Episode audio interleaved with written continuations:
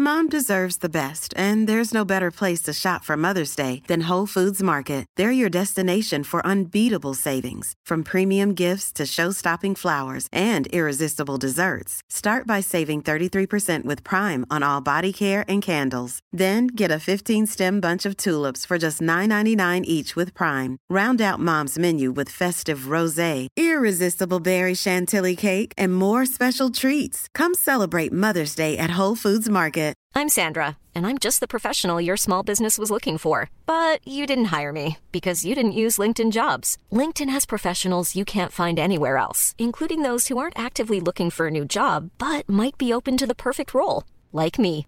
In a given month, over 70% of LinkedIn users don't visit other leading job sites. So if you're not looking on LinkedIn, you'll miss out on great candidates like Sandra. Start hiring professionals like a professional. Post your free job on linkedin.com/people slash people today. Bonjour, c'est Thibault Lambert et vous écoutez Code Source, le podcast d'actualité du Parisien. Depuis le lundi 24 avril, Mayotte est le théâtre d'une opération de grande ampleur, l'opération Wambushu. Quelques 1800 policiers et gendarmes, dont des centaines venus en renfort de l'Hexagone, sont mobilisés sur cet archipel de l'océan Indien au sud-est de l'Afrique. Objectif, expulser des milliers de sans-papiers du territoire et détruire une partie des bidonvilles. Depuis plusieurs années, le 101e département français est en crise. La pauvreté et les actes de violence, notamment par des jeunes en bande, ont explosé.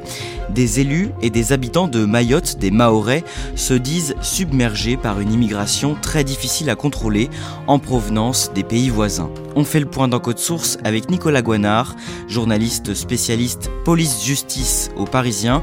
Il était à Mayotte du 11 au 18 avril, juste avant le début de l'opération. Nicolas Guenard, vous connaissez bien Mayotte, vous y êtes allé une dizaine de fois entre 2009 et 2015, vous couvriez alors les faits divers pour le journal de l'île de la Réunion, vous avez donc suivi des procès, fait des reportages là-bas, c'est à deux heures de vol environ de la Réunion. Alors décrivez-nous Mayotte pour celles et ceux qui ne connaissent pas ce département. Alors Mayotte, c'est un archipel qui est divisé en deux îles. Euh, il y a Petite Terre sur laquelle se trouve euh, l'aéroport. Et il y a Grande Terre euh, qu'on rejoint en prenant une barge dont la traversée dure à peu près une dizaine de minutes. C'est une île qui est assez petite, Mayotte. Euh, ça fait 374 km. C'est un petit peu plus grand que le Val-de-Marne, mais pas beaucoup plus. C'est une île sur laquelle euh, il était très difficile de circuler. Il y a une seule route qui fait tout le tour euh, de l'île. Euh, il y a beaucoup d'embouteillages. Et ce qui frappe aussi quand on arrive à Mayotte, c'est les constructions en tôle. Il y a énormément de tôle. Il y a des haies de tôle un peu partout. Il y a assez peu de constructions en dur en dehors de la ville principale qui est Mamoudzou. Et euh, à Mayotte, actuellement, l'INSEE estime qu'il y a à peu près 310 000 habitants sur l'île, ce qui fait que l'île aurait pris à peu près 100 000 habitants de plus en 10 ans depuis 2012. Aujourd'hui, Mayotte, c'est un département très pauvre. À Mayotte, l'INSEE euh, dit qu'il y a 77% de la population qui vit en dessous du seuil de pauvreté. Le revenu par foyer est estimé à 950 euros, donc c'est très peu. Il y a beaucoup de bidonvilles. C'est un département qui est aussi très jeune. Il y a un habitant sur deux qui a moins de 17 ans à Mayotte. Pour bien comprendre la situation à Mayotte, il faut d'abord résumer très rapidement son histoire. Mayotte, au départ, est l'une des quatre îles qui composent les Comores. Cet archipel est colonisé par la France pendant plus d'un siècle, jusqu'en 1974. Que se passe-t-il cette année-là? Cette année-là, euh, il y a un référendum qui est organisé sur euh, l'indépendance euh, des Comores. Mayotte est la seule île de l'archipel à répondre défavorablement, c'est-à-dire ils sont contre l'indépendance, ils sont pour le rattachement à la France. Il faut savoir que depuis les années 60, il y, a, un mouvement à ce moment-là qui milite pour que Mayotte soit vraiment ancré dans la République française. Donc à ce moment-là, il y a des doutes sur est-ce qu'on donne l'indépendance à Mayotte ou pas avec les, autres îles des Comores. Et en fait, en 76, il y a un autre référendum qui concerne que Mayotte cette fois-ci, dans lequel on demande aux habitants est-ce que vous souhaitez rester français? Et là, c'est le oui qui l'emporte massivement. Donc à partir de ce moment-là, Mayotte reste français et le reste des Comores obtient son indépendance. Pendant les décennies qui suivent, ce rattachement de Mayotte à la France est source de tensions avec les autorités comoriennes. Oui, parce que les Comores, en fait, n'ont jamais reconnu euh, Mayotte française. Euh, il y a un écriteau à, Moroni, qui est la capitale des Comores, qui dit euh, Mayotte est comorienne et le restera à jamais. Et en réponse, il y a aussi un écriteau à Mayotte qui dit Mayotte est française et le restera à jamais. Donc il y a toujours eu ces tensions qui existent, et ce qui fait que, par exemple, les Comores n'ont jamais empêché les gens d'aller à Mayotte. Il n'y a pas de filtre qui est mis, les gens peuvent partir à Mayotte parce que les Comores considèrent que Mayotte est comorienne. Et donc dans le même temps, beaucoup de personnes, des Comoriens mais pas seulement, cherchent à migrer vers Mayotte, le plus souvent en partant d'Anjouan, l'île des Comores la plus proche, elle n'est qu'à 70 km. Faut savoir, c'est qu'actuellement, Mayotte, euh, le PIB par habitant, c'est à peu près 9000 euros. Aux Comores, on est sur 700 euros par habitant, donc c'est très peu. Forcément, euh, derrière, il y a des gens qui ont vu Mayotte comme un Eldorado, et les gens ont commencé à, venir euh, en Kwasa Kwasa, qui sont des embarcations de fortune. Derrière, les personnes débarquent. Alors, soit elles sont aidées localement par des compatriotes, qui leur trouvent des solutions d'hébergement, mais c'est quand même assez rare. La majeure partie du temps, en fait, euh, ils essayent de trouver des places euh, dans des bidonvilles. L'Eldorado qu'ils étaient venus chercher euh, se transforme en vide galère. Cette traversée, elle est dangereuse pour ces migrants? Au cours de, ce trajet, ils risquent leur vie. On, estime à peu près à, 10 000 le nombre de personnes qui sont décédées en mer en franchissant la, la barrière de corail. En 2011, Mayotte, qui était à ce moment-là une collectivité départementale, devient officiellement le 101e département français, ce qui donne plus de droits à ses résidents. À partir de là, les autorités françaises multiplient les expulsions pour les personnes en situation irrégulière. Forcément, puisqu'il y a plus de droits euh, qui sont donnés à, la population, ça attire encore plus les habitants des, îles voisines, c'est normal. Donc euh, les gens viennent de, des Comores, mais aussi de Madagascar, et il y a une immigration qui commence à arriver aussi des régions des, Grands Lacs africains, notamment le Rwanda et le Congo. Et les autorités commencent à traquer un peu ces personnes-là, puisque il y a une demande aussi des, pouvoirs publics euh, maorais, des élus maorais, pour euh, que euh, l'immigration clandestine soit traquée. Et on arrive à des chiffres assez hallucinants de, en moyenne, 20 000 expulsions par an de Mayotte, notamment vers les Comores.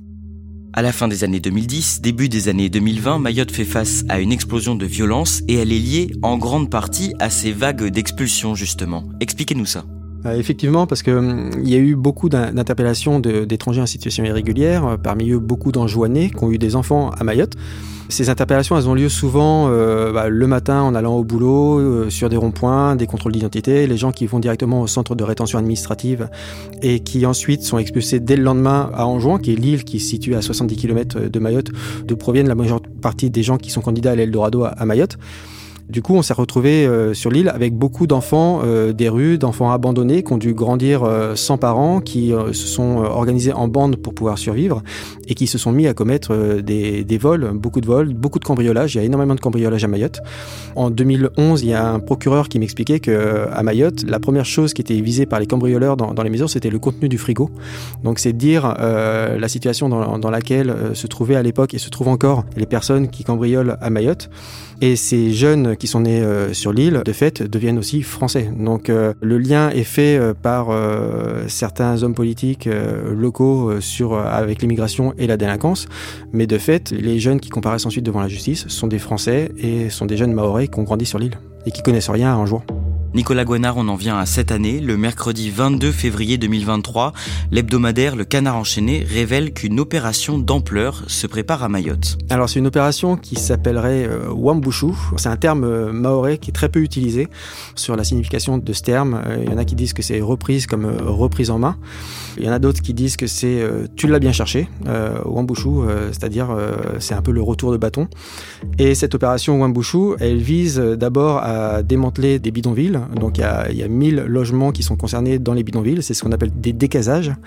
Et elle vise aussi à expulser en masse des étrangers en situation irrégulière. Actuellement à Mayotte, il y a à peu près 80 euh, étrangers en situation irrégulière qui sont euh, interpellés tous les jours. L'opération vise à ce qu'il y en ait 250. Et le ministère de l'Intérieur prévoit d'envoyer 500 membres des forces de l'ordre, dont des gendarmes mobiles, et aussi extrêmement rares des CRS qui normalement ne vont plus outre-mer depuis 1997. Et le but c'est d'endiguer la violence. Hein. Oui, oui, cette opération, elle a été euh, demandée par des élus euh, maorais qui euh, ont demandé à, la France d'agir, à la France métropolitaine d'agir, au gouvernement d'agir contre la violence qui a lieu actuellement sur l'île. Vous proposez donc à ce moment-là de partir en reportage à Mayotte pour le Parisien en vue de cette opération que le ministère de l'Intérieur ne confirme pas dans un premier temps mais qui semble être prévue pour la fin du mois d'avril. Vous atterrissez à l'aéroport Marcel Henry sur l'île de Petite Terre le mardi 11 avril et vous commencez par vous rendre dans deux lycées régulièrement en proie à des attaques brutales. L'un d'entre eux est le lycée de la Cité du Nord sur l'île de Grande Terre. À quoi ressemble cet établissement aujourd'hui? Quand j'y arrive, euh, il y a un droit de retrait des enseignants, donc euh, il n'y a pas cours, il n'y a pas d'élèves. Il y a des mamans qui sont allongées sur une natte euh, devant l'établissement et qui protestent, qui demandent notamment la, démission de la proviseure. Et il y a des ouvriers qui sont en train d'installer à ce moment-là des barbelés un peu partout sur les barrières qui entourent l'établissement scolaire et qui lui donnent des airs de camp retranché ou de prison. Un élève a été tué sauvagement il y a deux ans devant ce lycée et tout le monde s'en souvient. Cet élève, il s'appelait Mickey, il avait 17 ans, euh, c'était un, élève sportif, il, adorait jouer au foot et il se rêvait euh, policier. Et il a été tué euh, devant l'établissement à coups de ciseaux sur fond de, de querelles amoureuses. Et vous rencontrez une enseignante qui est encore traumatisée par cette mort il y a deux ans. Oui, c'est une enseignante que je rencontre qui souhaite conserver l'anonymat pour préserver son devoir de réserve et qui m'explique qu'elle avait eu Mickey en cours deux jours avant son décès Mickey est arrivé en, retard en classe, elle l'a un peu sermonné, à la fin du cours, il est venu s'excuser. Et euh, elle lui a dit, euh, je te préviens, tu as euh, l'intérêt de venir à, tous mes cours jusqu'à la fin de l'année, sinon il te faut une bonne excuse. Et elle a pu revu par la suite. Elle a conservé dans ses archives la, dernière copie qu'il lui avait rendue.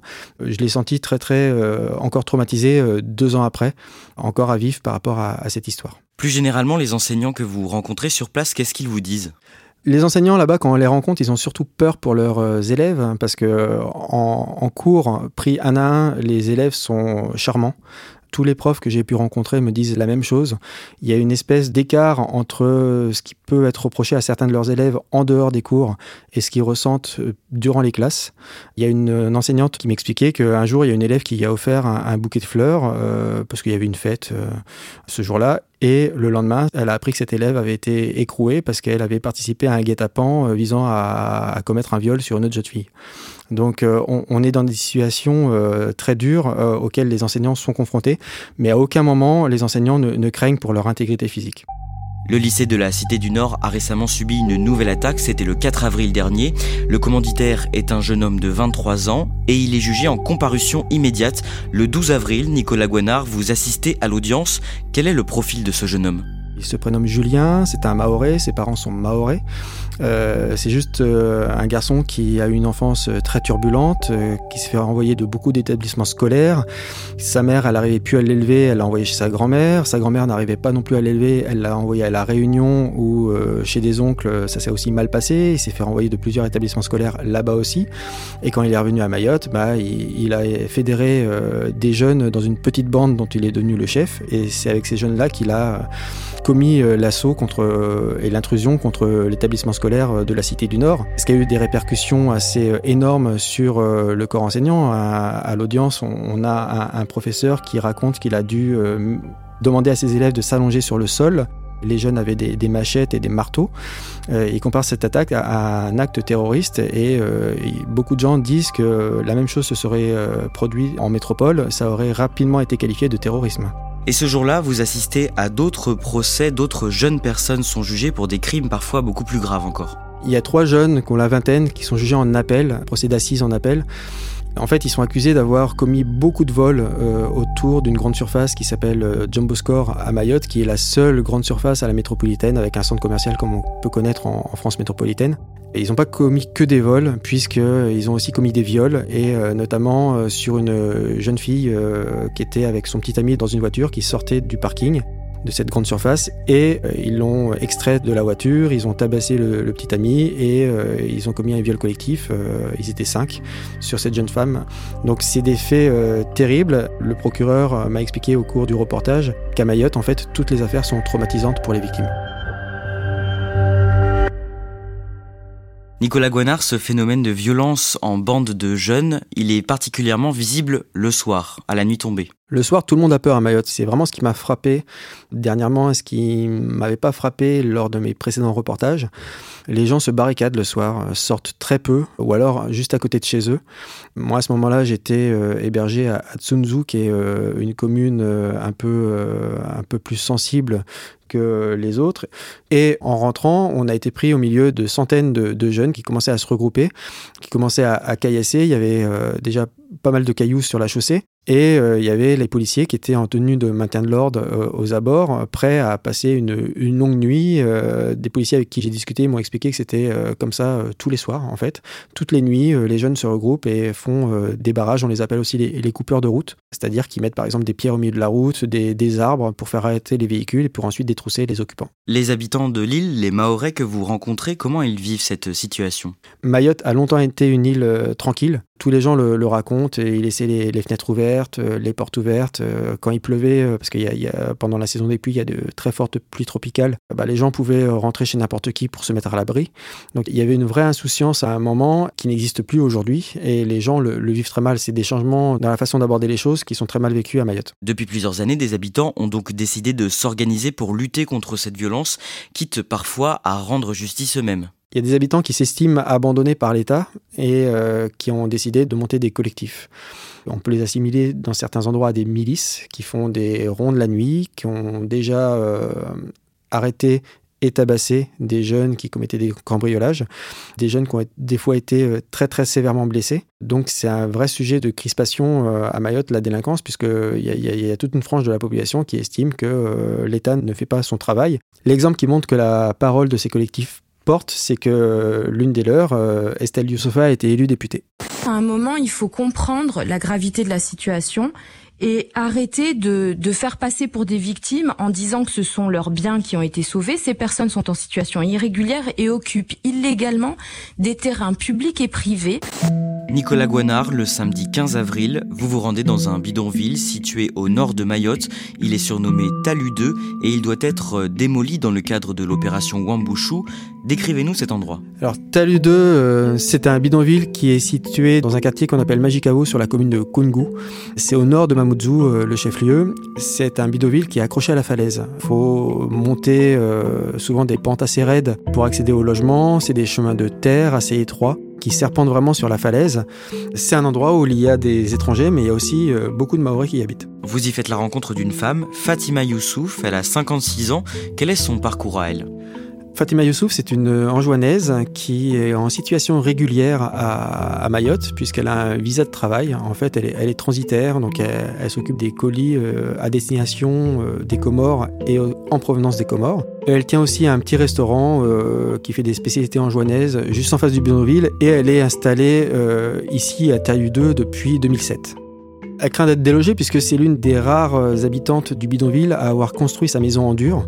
Elle a construit sa maison avec des parpaings euh, en opposition aux maisons qui sont en tôle dans le bidonville. Donc euh, c'est une maison qui est plutôt solide mais qui a été marquée à la bombe avec un numéro qui est le signe distinctif pour les autorités des maisons à raser. Donc sa maison est concernée par l'arrêté et doit être rasée. Dans ce bidonville, Talu 2, vous voyez aussi des familles dans le plus grand dénuement. Et même Fatima euh, Youssouf est surprise par ça parce que avant, euh, elle vivait à côté de ses familles sans même savoir euh, que ces familles-là vivaient dans, dans, une telle pauvreté. C'est en allant euh, visiter les personnes du, du bidonville qu'elle s'est rendue compte que il y avait des situations vraiment dramatiques, notamment une, une famille. Alors les parents sont enjoignés en situation irrégulière. Ils ont sept enfants, dont quatre enfants handicapés. La mère ne travaille pas et euh, le père, lui, il fait un travail illégal. Il récupère des pièces de moteurs de voiture, il les fond et il en fait des marmites. Donc c'est des marmites qui vend 10 ou 20 euros. Quand il arrive à en vendre, euh, il arrive à, acheter à manger pour sa famille et les jours où il n'arrive pas à en vendre, ils n'ont rien à manger. Et la police, elle se rend souvent dans ces bidonvilles? Oui, il y a une unité spéciale en fait de la police aux frontières qui s'appelle le, GAO, donc c'est le, groupe d'appui opérationnel. C'est une cinquantaine de fonctionnaires sur toute l'île qui, euh, tous les jours, de 7h le matin jusqu'au soir, sillonnent Mayotte, font le tour de l'île par le sud, par le nord, ils changent tous les jours et euh, leur travail c'est d'interpeller des personnes en situation irrégulière.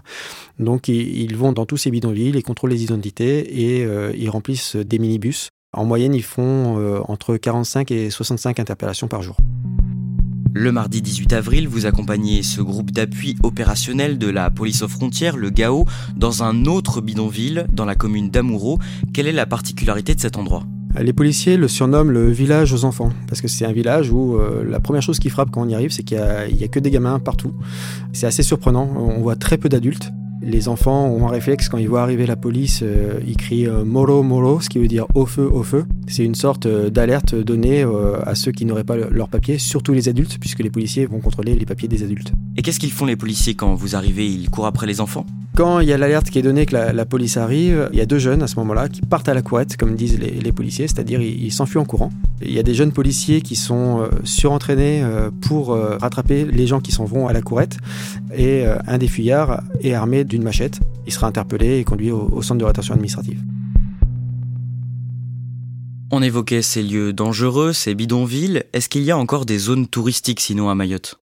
Il y a quelques zones touristiques, euh, notamment il y a un grand hôtel euh, qui est assez connu, qui est au sud de l'île, à Ngouja. C'est une plage qui est magnifique, sur laquelle on peut voir des maquis. C'est des petits lémuriens. Euh, il n'y a que deux îles dans, dans, le monde où on peut en voir, c'est à Madagascar et à Mayotte.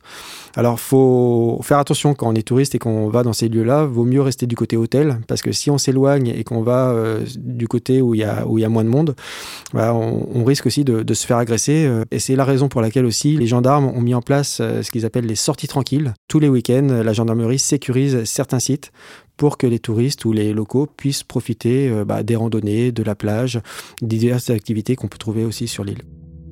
Nicolas Guanard, on en vient à l'opération Wambushu. Alors que vous êtes toujours sur place, à Mayotte, des gendarmes mobiles commencent à arriver de métropole. L'opération doit démarrer le lundi 24 avril. Est-ce qu'on sait comment elle doit se dérouler? Cette opération euh, doit durer euh, deux à trois mois, euh, même si le ministère de l'Intérieur n'a pas donné de durée exacte. On sait qu'il y a des hôtels qui ont été réquisitionnés pour trois mois pour pouvoir loger les forces de l'ordre. Elle vise euh, avant tout à, démanteler des bidonvilles. Euh, donc il y a des utilisations de pelleteuses qui sont prévues. Euh, il y a des militaires de la sécurité civile qui sont présents sur place pour pouvoir notamment conduire ces pelleteuses et pour pouvoir casser les, les cases qui sont dans les bidonvilles. Qui sont celles et ceux qui s'opposent à cette opération Wambushu et qu'est-ce qu'ils ou elles dénoncent? On a des magistrats du, syndicat de la magistrature qui s'opposent ouvertement à, l'opération, mais notamment ils dénoncent euh, l'instrumentalisation de la, justice par le ministère de l'Intérieur pour euh, mener à bien cette opération. On a des avocats qui s'opposent à l'opération avec une, mission d'observation actuellement du syndicat des avocats de France qui vise à, vérifier que les droits euh, sont bien respectés dans le cadre de l'opération Wambushu. Et il y a aussi des soignants qui s'inquiètent euh, des euh, répercussions que pourra avoir cette opération sur euh, l'activité de, l'hôpital de Mayotte.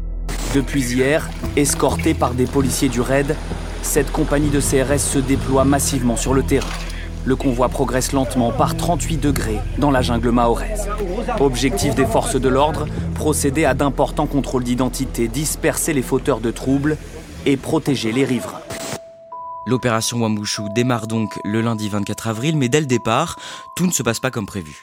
Déjà, il y a un bateau euh, avec des, personnes qui sont reconduites aux Comores qui euh, est refusé par l'Union des Comores. Donc euh, l'Union des Comores refuse de le voir accoster. L'Union des Comores est opposée à l'opération Wambushu. Comme on l'a déjà expliqué, euh, les Comores n'ont jamais reconnu euh, Mayotte française et cette opération-là, pour eux, c'est un affront de la France. Donc ils, ont dit qu'ils compliqueraient la tâche de l'État français.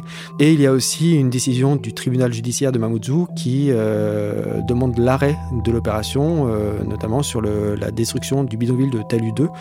Le juge des référés qui a rendu cette décision estime que les biens des habitants n'ont pas été pris en compte dans ce décasage. C'est-à-dire qu'il y a des habitants qui ont accumulé 30 années de biens, des choses qui leur appartiennent, et que euh, ça n'a pas été pris en compte pour stocker euh, ces biens-là. Et le juge estime que, bah, à partir de ce moment-là, le décasage n'est pas rendu possible. L'opération qui consistait à évacuer et détruire une partie de Talus 2 est donc suspendue.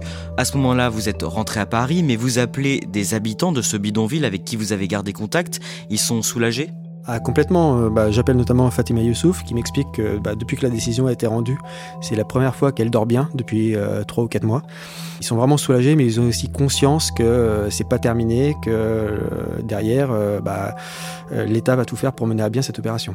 Nicolas Guanard, vous l'avez dit, l'opération elle est suspendue à Talus 2, mais elle peut peut-être reprendre. D'ailleurs, elle continue un peu ailleurs sur le reste du territoire. Elle va se poursuivre. Le préfet euh, de Mayotte, Thierry Suquet, a d'ores et déjà annoncé qu'il fera appel de la décision euh, prise par le, juge des référés. L'État euh, entend bien aller jusqu'au bout de cette opération, considérant que le vrai danger n'est pas le décasage, mais, comme ils disent, de laisser les gens vivre dans ces bidonvilles.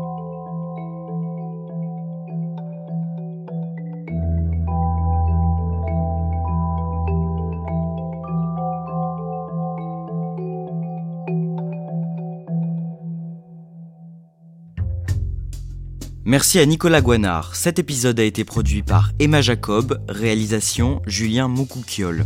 Code Source, c'est le podcast quotidien d'actualité du Parisien. N'oubliez pas de vous abonner à Code Source sur votre plateforme d'écoute préférée, de laisser des petites étoiles ou un commentaire.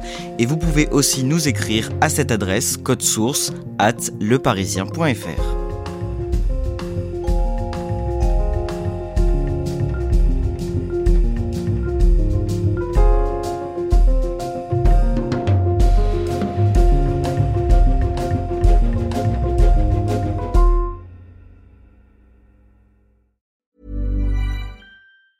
Hi, I'm Daniel, founder of Pretty Litter. Did you know cats tend to hide symptoms of sickness and pain? I learned this the hard way after losing my cat, Gingy. So I created Pretty Litter, a health monitoring litter that helps detect early signs of illness by changing colors, saving you money and potentially your cat's life. Pretty Litter is veterinarian developed, and it's the easiest way to keep tabs on your fur baby's health right at home. Go to prettylitter.com and use code ACAST for 20% off your first order and a free cat toy. Terms and conditions apply. See site for details. Mom deserves the best, and there's no better place to shop for Mother's Day than Whole Foods Market. They're your destination for unbeatable savings, from premium gifts to show-stopping flowers and irresistible desserts. Start by saving 33% with Prime on all body care and candles. Then get a 15-stem bunch of tulips for just $9.99 each with Prime. Round out Mom's menu with festive rosé, irresistible berry chantilly cake, and more special treats. Come celebrate Mother's Day at Whole Foods Market.